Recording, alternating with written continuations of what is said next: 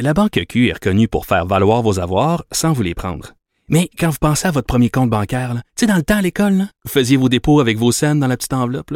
Hmm, C'était bien beau. Mais avec le temps, ce vieux compte-là vous a coûté des milliers de dollars en frais, puis vous ne faites pas une scène d'intérêt. Avec la Banque Q, vous obtenez des intérêts élevés et aucun frais sur vos services bancaires courants. Autrement dit, ça fait pas mal plus de scènes dans votre enveloppe, ça. Banque Q. Faites valoir vos avoirs. Visitez banqueq.ca pour en savoir plus.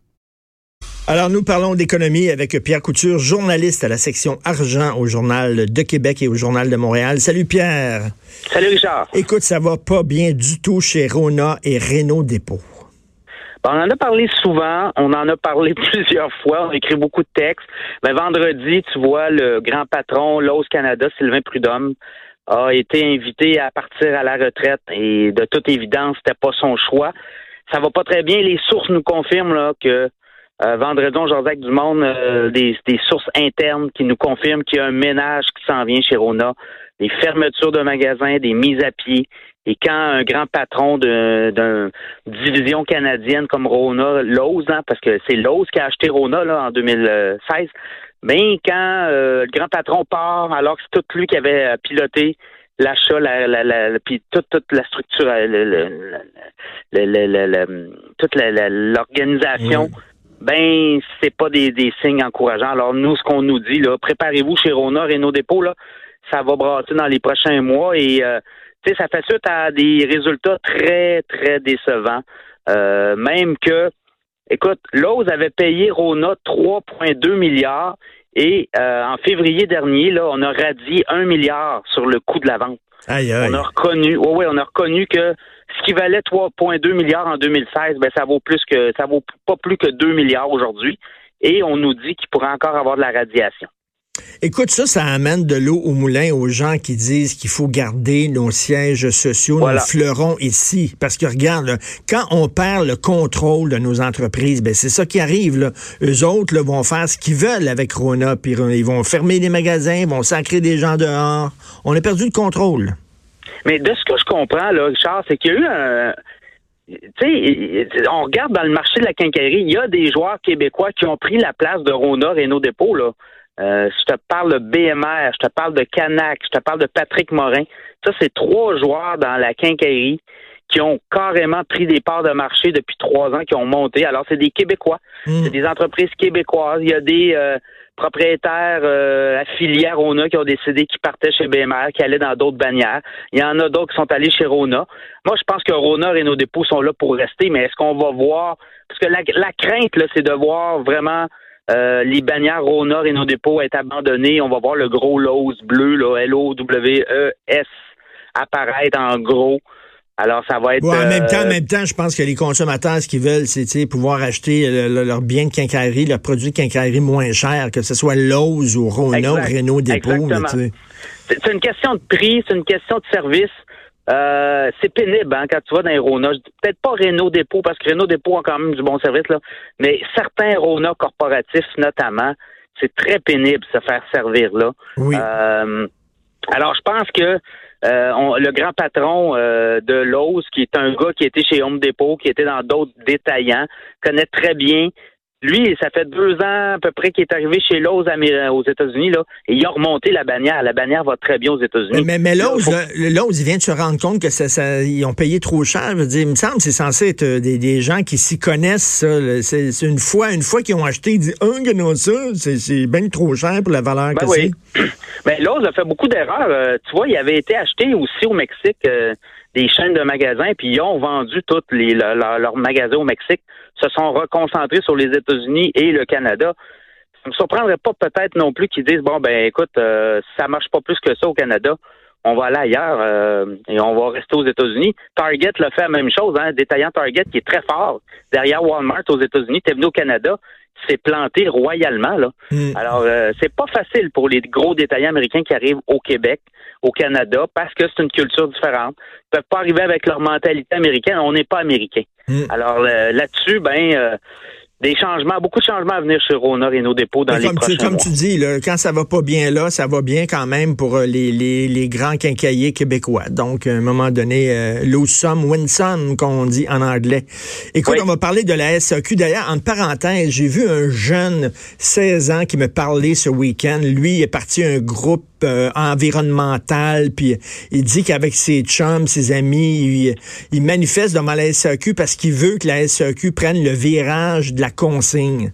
C'est vrai, c'est vraiment quand même hallucinant que la SAQ refuse, puis qu'ils sont boqués, puis qu'ils veulent rien savoir de la consigne. Mais les gens ne savent pas. Moi, j'ai écrit plusieurs articles là-dessus. Les gens payent un frais de consigne à la SAQ, hein? La ah, SAQ oui? vous charge, là. Ah oui, oui, oui. Vous prenez au moins 10 cents sur vos bouteilles. Eux, euh, pour la SAQ, la consigne, c'est le bac bleu. Alors, eux ben donnent de l'argent à Éco-entreprise, qui est le, fameux système de bac bleu. Pour eux, c'est ça qui fonctionne, mais en bout de piste, c'est un désastre écologique. Ben oui, complètement. Au moins, Charles, au moins, là, 8 bouteilles de vin sur 10 finissent au dépotoir.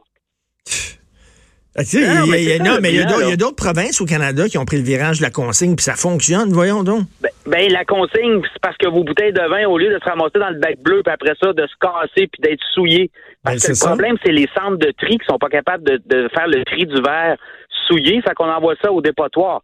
alors, un système de consigne coûterait peut-être 250 millions, mais au moins, on le ferait. On mettrait peut-être 15 ou 20 cents par bouteille de vin en consigne au lieu de 10 cents puis on, on réussira à financer ce système-là, mais au moins 100% des bouteilles que les ben Québécois consomment ben, se ramasseraient euh, pour du recyclage. Alors ben, que c'est pas le cas actuellement. Tout à fait. Ils sont complètement boqués. Mais là, tu veux parler là, du gin. Écoute, ça marche, le gin à SAQ.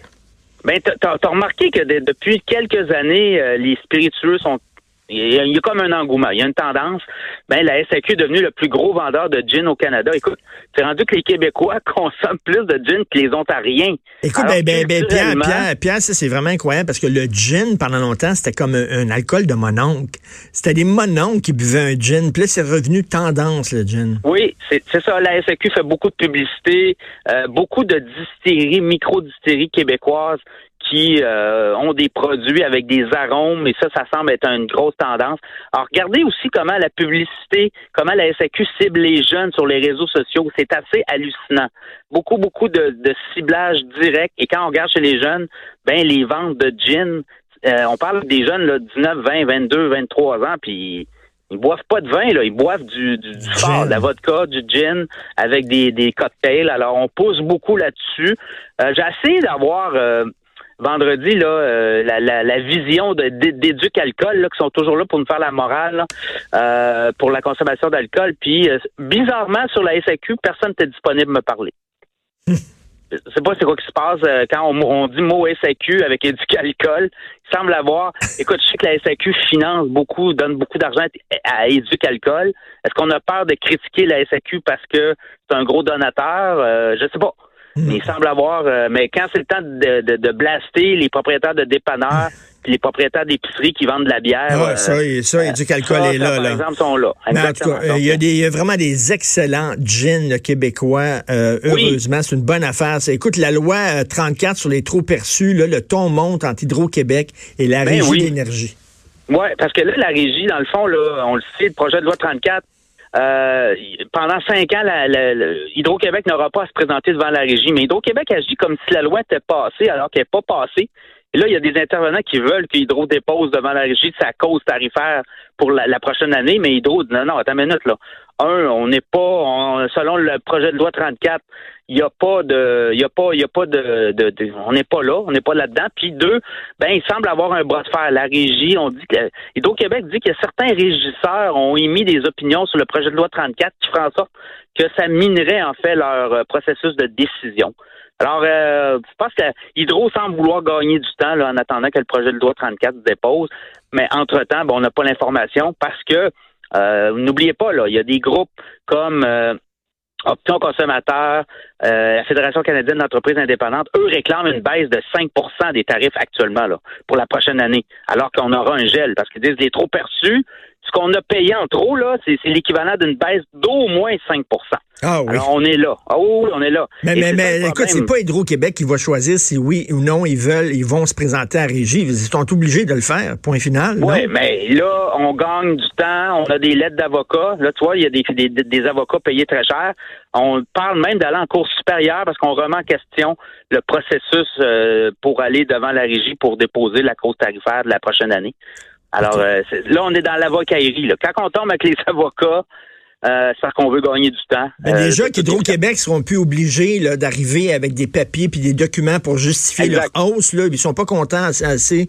Ils veulent encore autre chose. C'est vraiment l'État dans l'État. Merci beaucoup, Pierre Couture. On, on continue à te lire dans la section argent du Journal de Québec, Journal de Montréal.